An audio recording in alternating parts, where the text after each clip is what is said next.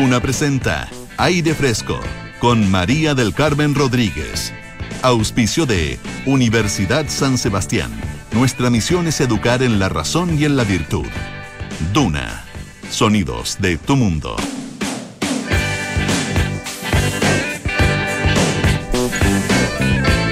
Seis de la tarde con un minuto. Es viernes. Y nuestros espíritus, ya ni siquiera nuestros cuerpos, yo no sé si nuestros cuerpos ya lo saben. ¿Qué opinas tú, Francesca? No, todavía no lo siento. No, yo creo, no, yo creo que nuestros cuerpos ya no sienten nada, Nada. dejaron de sentir.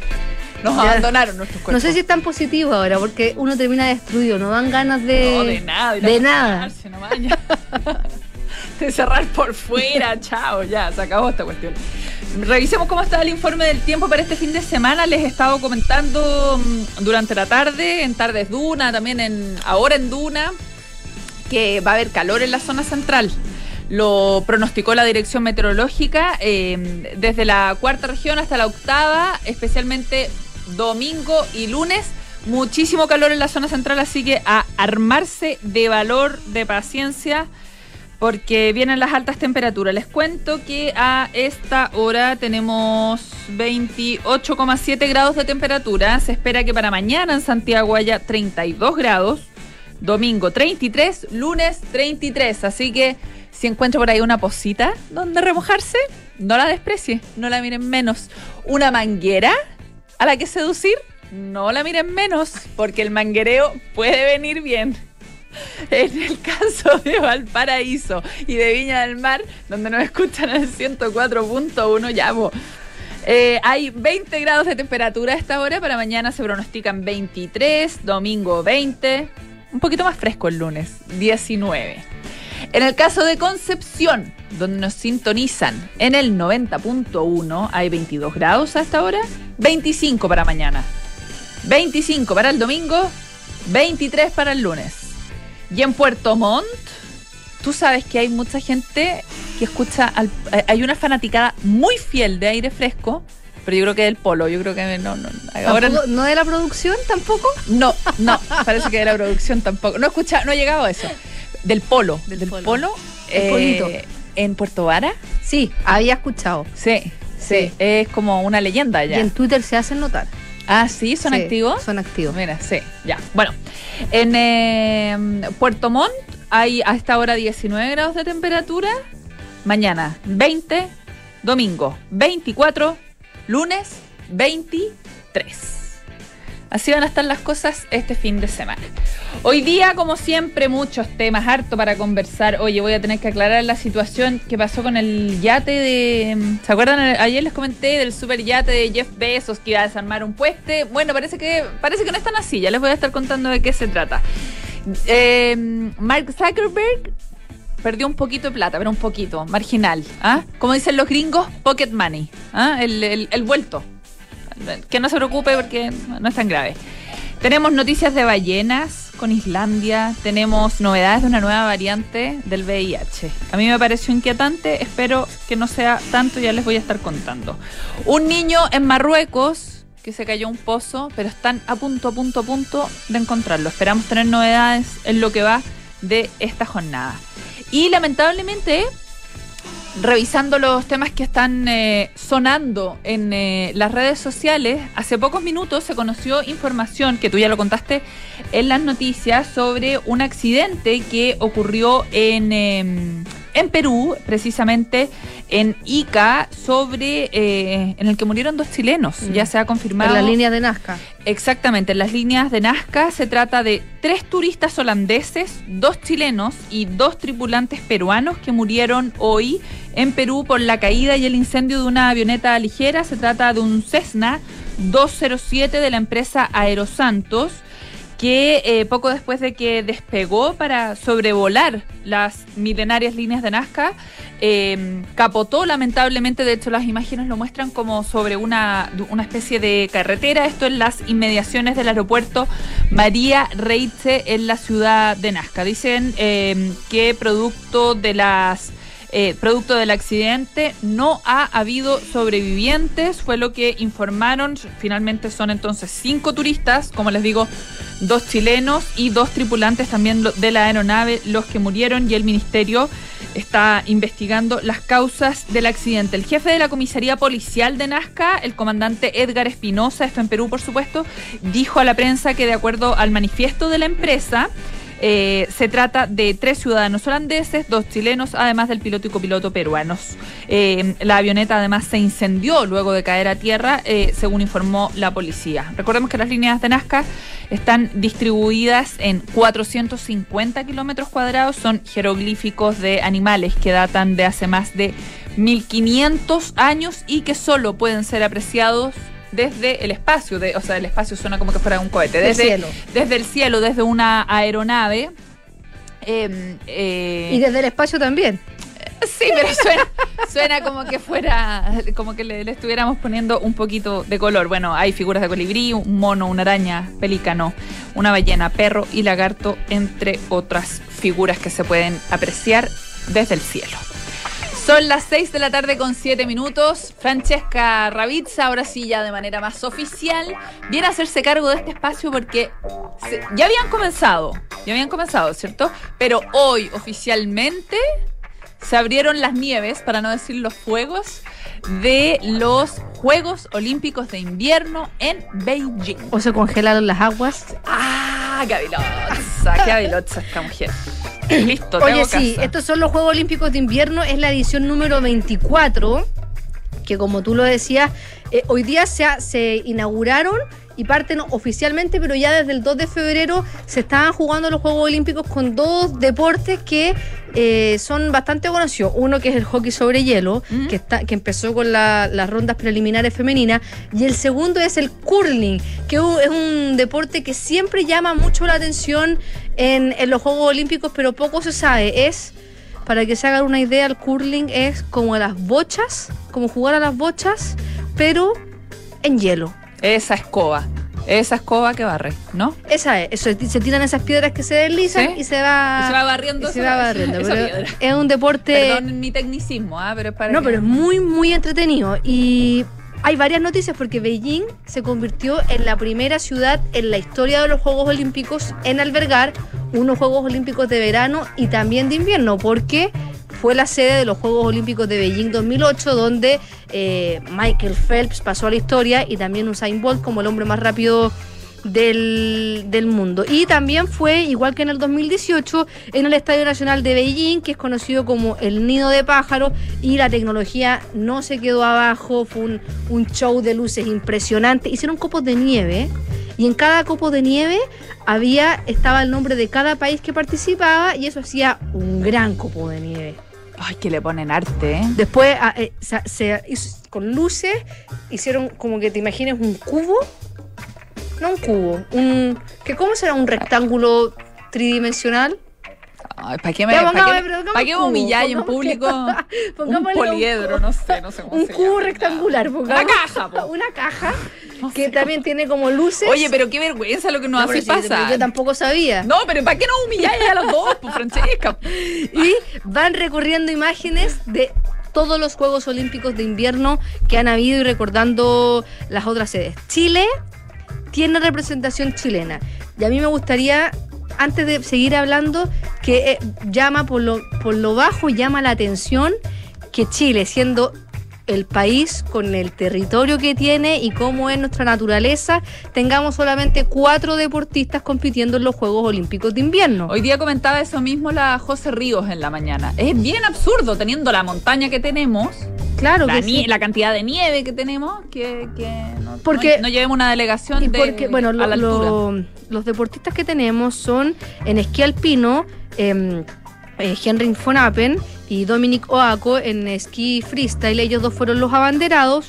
Y también está, mm, está la, la deportista, ay, se me olvidó, Emilia Aramburo, que es la deportista más joven de Chile, tiene 19 años, y Jonathan Fernández, que es uno de los impulsores de esquí de fondo en nuestro país. Pero ya, como decíamos, llama la atención porque eh, muchos dicen, bueno, lo que pasa es que la gente no esquía en Chile porque es un deporte muy caro. Pero es que el esquí no es el único deporte que se practica en los Juegos Olímpicos. Hay muchos, muchos deportes. O sea, eh, por ejemplo, eh, del, de la Araucanía y un poco más al norte hacia abajo, ¿cómo no van a poder hacer un, un gimnasio para tener una cancha de curling? Canchas de patinaje para poder... En las canchas de patinaje artístico también se juega hockey sobre hielo. Se podría hacer una liga de hockey sobre hielo en el sur de Chile y seguro salen talentos y, y gente bien talentosa. Patinaje artístico, eh, biatlón, o sea, hay muchos, muchos deportes que no necesariamente son subir a la nieve y esquiar y pagar el ticket, que, eso, es lo que eso es lo que es caro y, y- y además es muy caro en Santiago, pero es que los centros de esquí no están solo en Santiago. Entonces, Ahí está la crítica que puede ser a nivel dirigencial, que tenemos malos dirigentes en todas las federaciones, entonces si ya tenemos malos dirigentes, ¿cómo se van a hacer federaciones nuevas de otros deportes? Eso es, es bastante complejo, pero deberíamos hacernos cargo como chilenos de, de, sacarte, de sacar de sacar deporte eh, a nivel nacional. Y en el ámbito político, Que ahí hay, hay, hay paño que cortar. en los Juegos Olímpicos es varios impulsos. El primero que el Comité Olímpico Internacional sigue fomentando la paridad de género Ujú. Y mm, este año en los Juegos Olímpicos de Invierno un 45% de los atletas son mujeres, algo que eh, no, había, no había estado tan equiparado en comparación a otros años. Es bastante inédito. Es bastante inédito y además nuevamente se propuso que los abanderados fuera un hombre y una mujer, o solamente mujeres o solamente hombres, pero se fomentaba que hubiese uno de cada, de cada sexo. Y aparte está la controversia de eh, la diplomacia, porque te acuerdas que países como Estados Unidos, Australia, el Reino Unido y Canadá impulsaron un boicot Mm, sí, a estos. Juegos Olímpicos y no presentaron emisarios diplomáticos por las denuncias de las violencias de los derechos humanos cometidas por el gobierno de China en Xinjiang y el Tíbet y por la represión política en Hong Kong. Y de manera paralela, Vladimir Putin firmó un acuerdo hoy día, hicieron una declaración conjunta con Xi Jinping a propósito de todo el conflicto que está ocurriendo en Ucrania y la intervención, a su juicio de ellos, de, de Estados Unidos. Así que, como siempre, los Juegos Olímpicos nunca quedan eh, abajo de la política y en tecnología China tampoco se quedó abajo. Dentro de lo más destacado es que este año estos Juegos Olímpicos son los primeros en la historia de unos Juegos Olímpicos de invierno que el 100% de la nieve es artificial. Hoy sí, eso estaba leyendo y la cantidad de agua que esto implicaba, que mm, Muchísima, muchísima. eh, como uh, habían usado tecnología italiana, vi. sí, usaron como unos- propulsores, no, son unos cañones eso, unos cañones. que son, son unos cañones, eran 350 mil y son 185 millones de litros de agua. Para, para, pero en Pyong- esto, es una- esto es producto del cambio climático. Claro. En- para los Juegos de Pyongyang del 2018 había solamente un 10% de nieve natural, pero había nieve natural. Algo. Ahora no había. Y los robots que en la Villa Olímpica entregan comida, o sea, no hay interacción con humanos. Muy COVID todo. Muy co- Hacen la comida, un robot agarra la comida, te la lleva a tu mesa, las camas tienen, bueno, que ahí ya se nos acabó el tiempo, pero hay mucho, mucho eh, información. O sea, tuvieron que bajarse una aplicación todos los deportistas que se llama Ya. eh, My 2022 que se tienen que descargar sí o sí porque tienen que meter su pasaporte, si Toda tienen información. síntomas. Y hace poco algunos medios descubrieron que escucha todo el día lo que estás hablando. Entonces ha, ha generado controversias de cuánto control hay por parte de las autoridades chinas, incluso también porque las camas te monitorean. No solamente se adapta el colchón, sino que también te mide las pulsaciones, en los registros de sueño. Entonces, eso en algunos subdeportistas ha generado más de alguna suspicacia. De que están mirando, están mirando. Que Sí, Y parece que escuchando, por lo visto, ¿no? ya analizando Big Data, porque. Y cruzando datos. y cruzando datos. Vamos a la música. Es The Weeknd. Muchas gracias, Fran. Que estés bien. I feel it coming.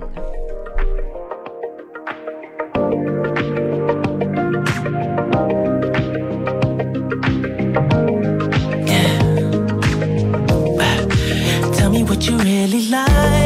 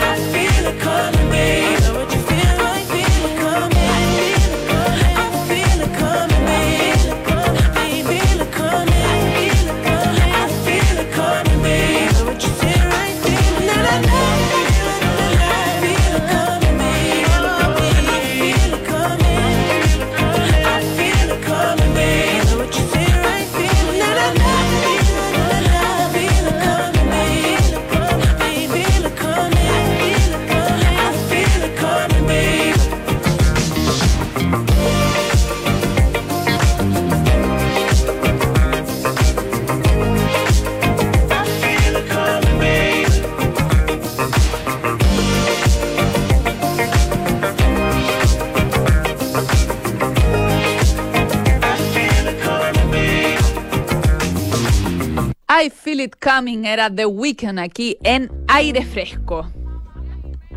Y esta es una buena noticia porque Islandia, uno de los poquísimos países que todavía está cazando ballenas de manera comercial, esto lo hace junto a Noruega y Japón, planea por fin poner fin a la caza de ballenas, esto a partir del año 2024 a medida que vaya disminuyendo la demanda, fue lo que dijo el ministro de Pesca.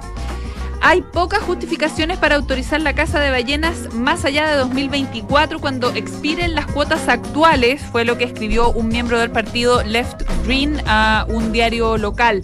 Hay pocas pruebas de que haya alguna ventaja económica en esta actividad. Las cuotas anuales de Islandia para 2019 y 2023, o sea, entre ese periodo, permiten la caza de 209 rorcuales comunes, la segunda especie más grande del planeta después de la ballena azul, y 217 ballenas minke, una de las especies más pequeñas. Pero durante los últimos tres años, eh, los dos principales titulares de licencias han suspendido sus cacerías de ballenas y uno de ellos ya definitivamente colgó los arpones, podríamos decir, en el año 2020. Solo una ballena ha muerto en los últimos tres años, una ballena minke en el año 2021. La verdad es que la demanda de carne de ballena islandesa además ha disminuido drásticamente. Esto porque Japón, que es el principal mercado de carne de ballena, volvió a la caza comercial en 2019, después de que ellos se retiraran de la Comisión Ballenera Internacional. La caza también se había vuelto demasiado costosa después de que se extendió una zona costera de no pesca. Esto obligaba obviamente a que los balleneros tenían que ir más lejos de la costa, más hacia alta mar, por lo tanto se encarecía el- la caza. Además, los requisitos de seguridad para la, para la carne importada eran más estrictos que para los productos locales, lo que hacía más difícil eh, eh, las exportaciones islandesas.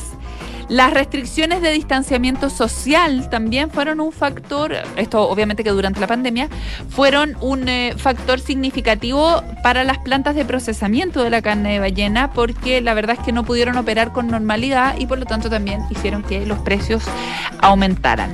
En la última temporada completa de Islandia en 2018, 146 rorcuales comunes y 6 rorcuales menores fueron asesinados.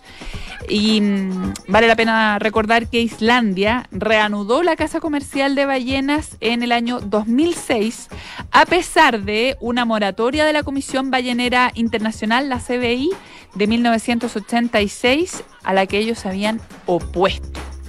Así que, bueno, habrá que esperar. eh, igual finalmente es por intereses comerciales, porque no es por altruismo ni nada por el estilo, pero bueno, igual sigue siendo una buena noticia. Hoy, como les, recordaba al principio del programa, es 4 de febrero y para todos los amantes de Fleetwood Mac es una fecha muy importante. Hoy se está celebrando el aniversario número 45 del el álbum Lejos, más importante de esta banda, Rumors. Además, escrito en un contexto de tensión dentro de esta mm, eh, agrupación tan emblemática, bueno, vale la pena celebrarlo con una de sus canciones. Esto es You Make Loving Fun. Son Fleetwood Mac en los 45 años de este gran disco llamado Rumors.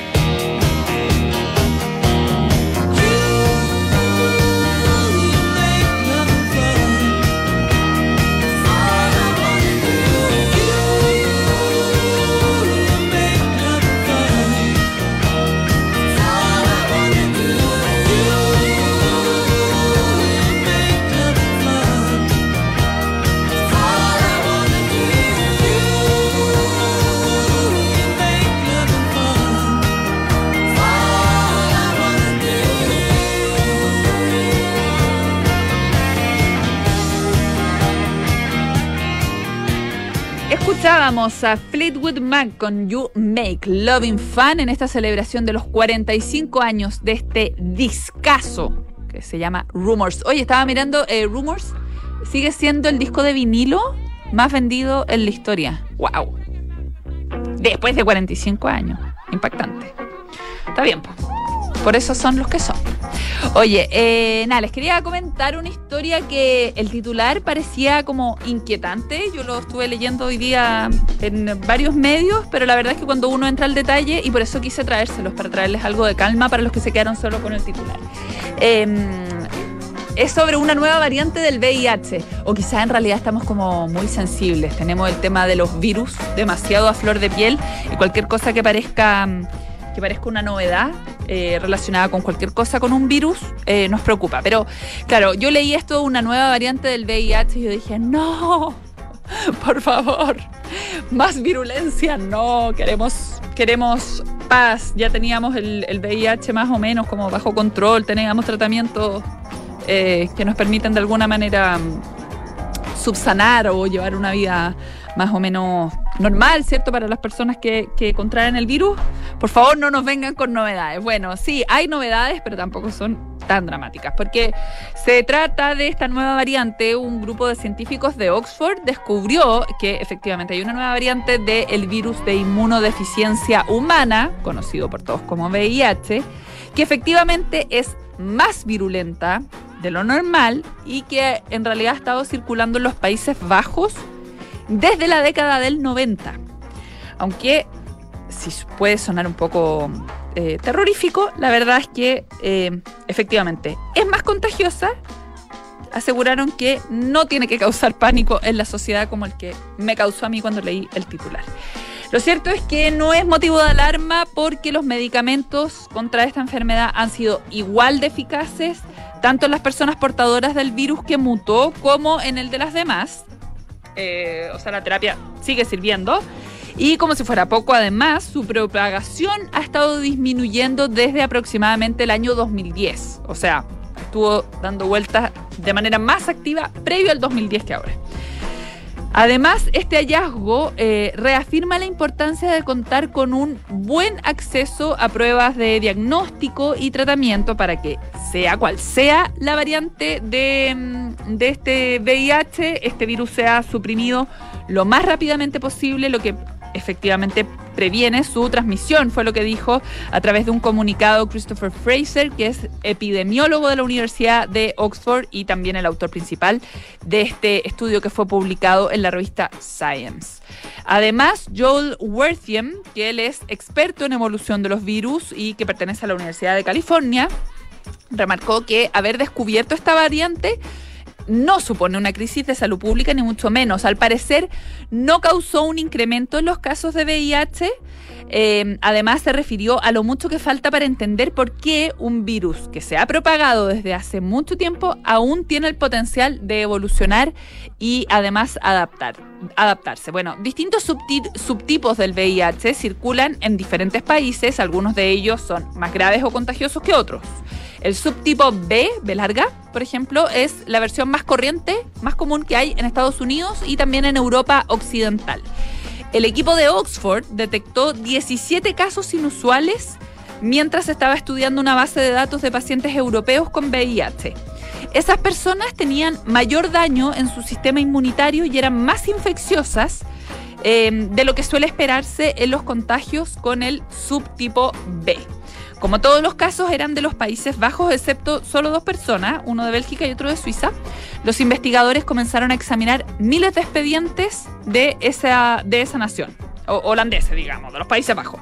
Bueno, finalmente identificaron a 109 infectados con los que denominaron la variante BB, B corta, B larga, por variante virulenta del subtipo B. Antes de recibir tratamiento, las personas con la variante BB tenían mucha mayor carga viral en la sangre y sufrían más daño en el sistema inmunitario que los pacientes con otras versiones del VIH, según este estudio. Sin embargo, luego de la medicación correspondiente, una vez que recibían el tratamiento, tuvieron la misma evolución que otros pacientes infectados con subtipos diferentes del virus. Así que, eh, suena feo, pero suena inquietante, como les digo. pero no es para tanto. Nos vamos a ir un corte a esta hora en aire fresco.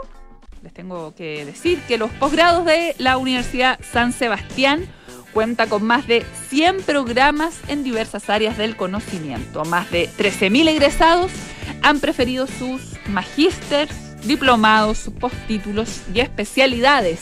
Conoce más en post, digo, de nuevo, postgrados.uss.cl. Vamos a hacer un corte. Unos minutitos, volvemos, tenemos más música, más historias y mucho más aire fresco aquí en el 89.7. Vamos y volvemos.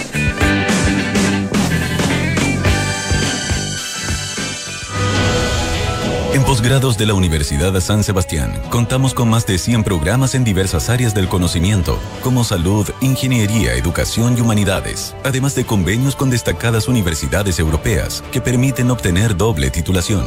Más de 13.000 egresados han preferido nuestras especialidades, magíster, diplomados y postítulos. Conoce todos nuestros programas en postgrados.uss.cl. Postgrados USS, un grado más cerca de tus metas. ¿Cómo están? Soy Rodrigo Gendelman y quiero invitarlos a escuchar todos los días, de lunes a viernes, a las 2 de la tarde, Santiago Adicto en Duna.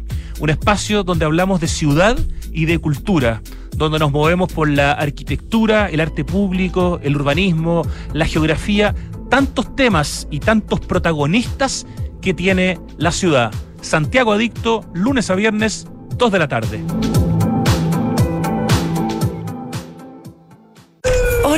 Hola, mi amor. Hola. ¿Sabes qué hacen los carabineros abajo? Sí, entraron a robar al departamento de arriba el fin de semana. Este fin de semana. Sí. Pero no supimos nada. No, ni nosotros, ni ellos, ni nadie. Se acaban de enterar recién cuando volvieron a la casa. Oh, Protege lo que más te importa con alarmas Berisur. Tu hogar monitoreado las 24 horas del día. Llama al 600-385-0003 o calcula online en berisur.cl. Activa Berisur. Activa tu tranquilidad.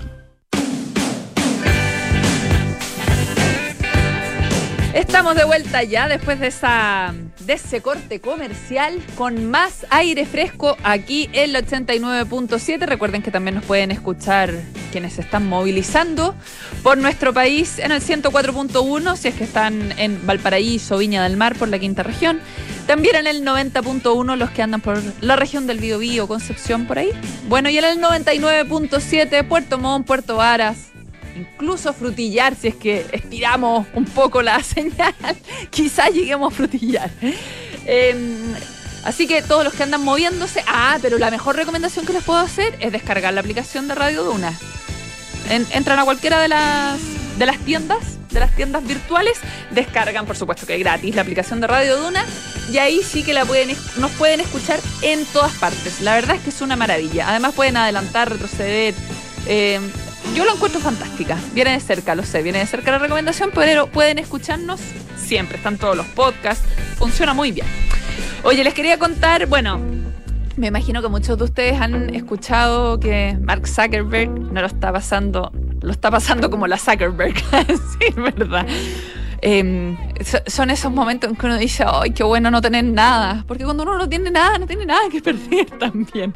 Bueno, el patrimonio de Mark Zuckerberg disminuyó en 31 mil millones de dólares. 31 mil millones de dólares. Una de las mayores caídas de la historia en un solo día. Ay, Dios mío. Esto después de que los resultados del cuarto eh, trimestre, digo, de Meta Platforms Income eh, no cumplieran con las expectativas de los analistas, según lo que informó la agencia Bloomberg. Porque si a alguien no le quedó el número, 31 mil millones de dólares en un día. Él se despertó un día en la mañana y ya. Eso, 31 mil millones de dólares menos.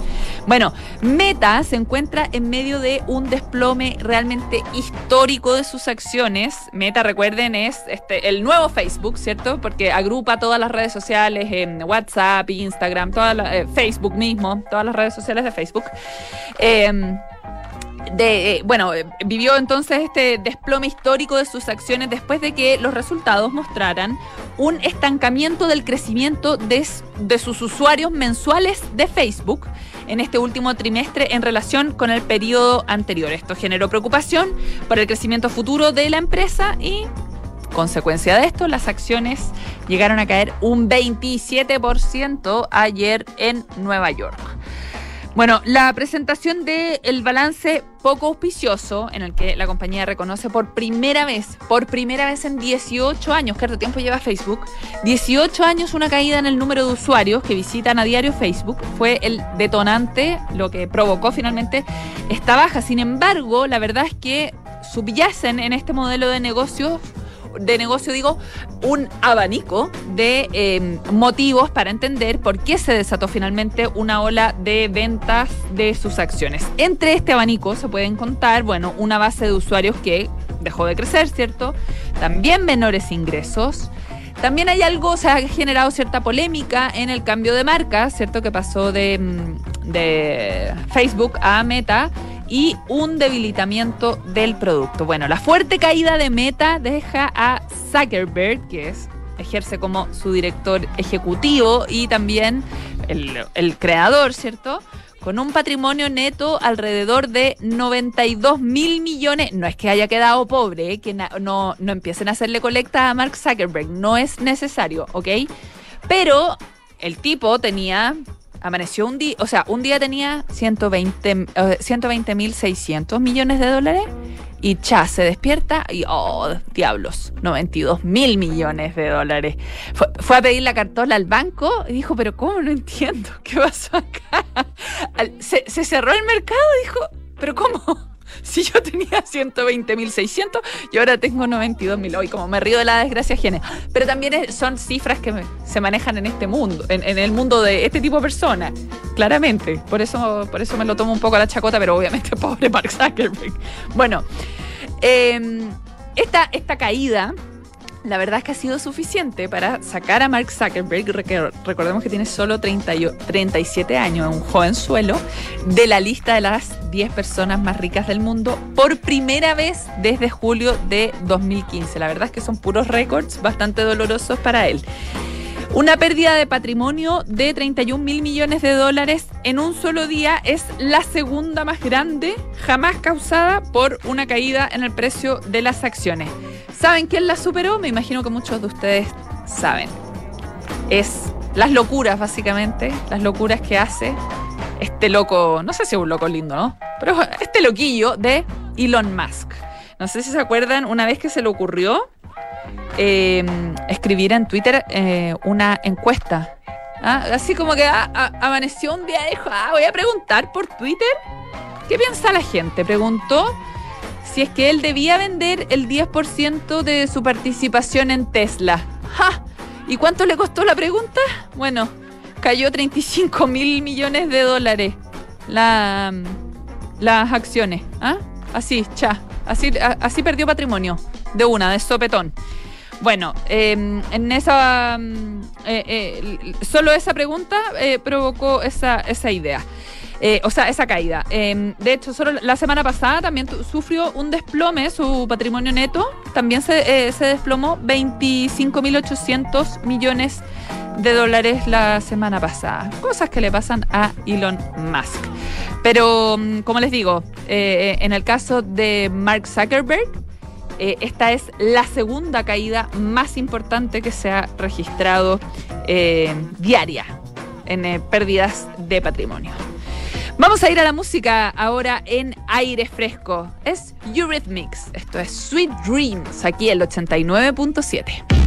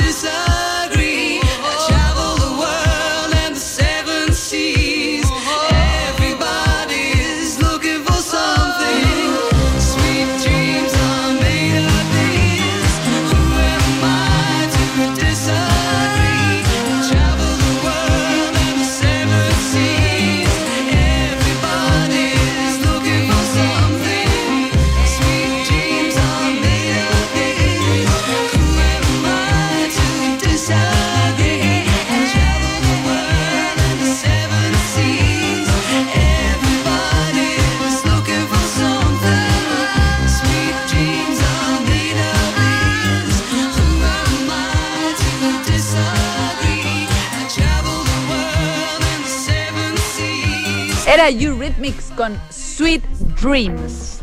Hay una historia que nos traslada hasta Marruecos y que es imposible no conmoverse. Es el tipo de historias que, que pone los ojos del mundo en ese lugar del suceso. Es como lo que pasó con los, los mineros, digo. Aquí en Chile, bueno, ahora el mundo entero está mirando una pequeña aldea que se llama Ingrane, que queda en Marruecos, porque eh, por cuarto día consecutivo los equipos de rescate siguen intentando sacar con vida a un niño de tan solo 5 años que cayó en un eh, pozo en un pueblo en el norte de Marruecos y que la verdad que es una operación que tiene en vilo a el país entero y como les digo al mundo finalmente. Este niño que mm, como les decía tiene 5 años y se llama Ryan, así tal cual, Ryan con A Y A N. Eh, cayó el día martes accidentalmente, era como la hora de almuerzo, tipo 2 de la tarde. La familia dice que de repente este niño desaparece, se ponen a buscar desesperadamente dónde está y hasta que se dan cuenta que la única, el único paradero en el que puede estar el niño es en este pozo. Bueno, eh, se trata de un pozo seco, muy estrecho, no supera los 45 centímetros de diámetro, o sea, muy imposible que un adulto se pueda meter y de muy difícil acceso que fue excavado cerca de la casa familiar en esta aldea, como les digo. Bueno, los rescatistas ya hicieron, lograron ingresar oxígeno y también agua y agua con azúcar, dicen, al fondo de este estrecho pozo, lo que obviamente sugiere que este niño se encuentra con vida aún, según han informado los medios locales. Y eh, hay un trabajo intensísimo de máquinas que han estado durante todos estos días desplegadas para despejar lo más posible el terreno alrededor de este pozo que tiene 32 metros de profundidad. Y eh, no, no ha cesado el trabajo en este lugar de, la tragedia. Bueno, según las autoridades locales, los equipos de rescate están realizando los últimos trabajos de perforación vertical para poder llegar al fondo del pozo. De hecho, se está hablando de que faltan solo tres metros para llegar, para poder llegar al niño.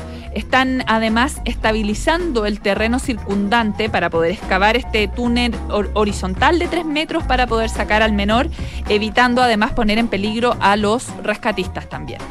Las operaciones eh, de rescate son tan complejas porque se están llevando a cabo, eh, o sea, digo, eh, estas operaciones de, rescate son muy complejas por lo mismo, se tienen que llevar a cabo bajo la supervisión de ingenieros, topógrafos y además equipos de la de protección civil. Pero esta fase del rescate es delicada principalmente por el riesgo de desprendimientos y derrumbe, básicamente en consideración de la naturaleza y las condiciones del suelo, porque son eh, algunas capas muy arenosas y también rocosas, otras capas más bien rocosas. Por lo tanto, el riesgo de derrumbes y desprendimientos es, es inminente. Bueno, eh, de hecho, este, este accidente recuerda otros que se han vivido. Eh, Hay uno trágico, de hecho, que con resultados dramáticos, que fue uno que ocurrió en España hace no, no tanto tiempo, el año 2019, que en ese caso era un niño aún más chico, un niño de dos años, que murió porque cayó en un pozo abandonado de 24 centímetros de diámetro, o sea, aún más pequeño, bastante más profundo, de 100 metros de profundidad.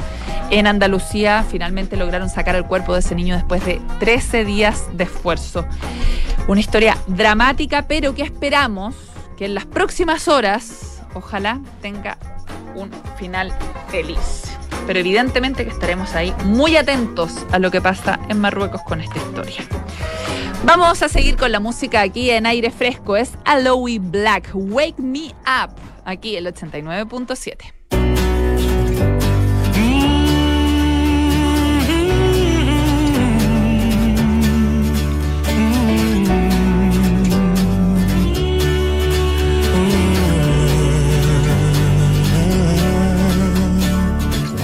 Feeling my way through the darkness, guided by a beating heart. I can't tell where the journey will end, but I know where to start. They tell me I'm too young to understand They say I'm caught up in a dream. Life will pass me by if I don't open up my eyes. Well, that's fine by me. So wake me up when it's all over. When I'm wiser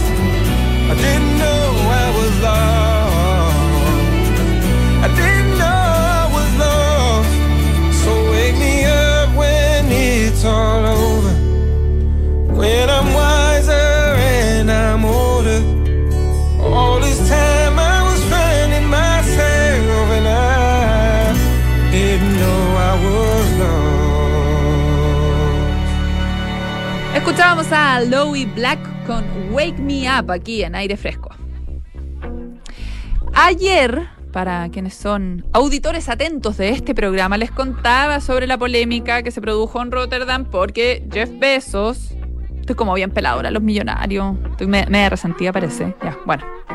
Pero porque Jeff Bezos iba a tener que, eh, para poder sacar un super yate que tiene, eh, iba a tener que desarmar un puente muy antiguo en eh, Rotterdam.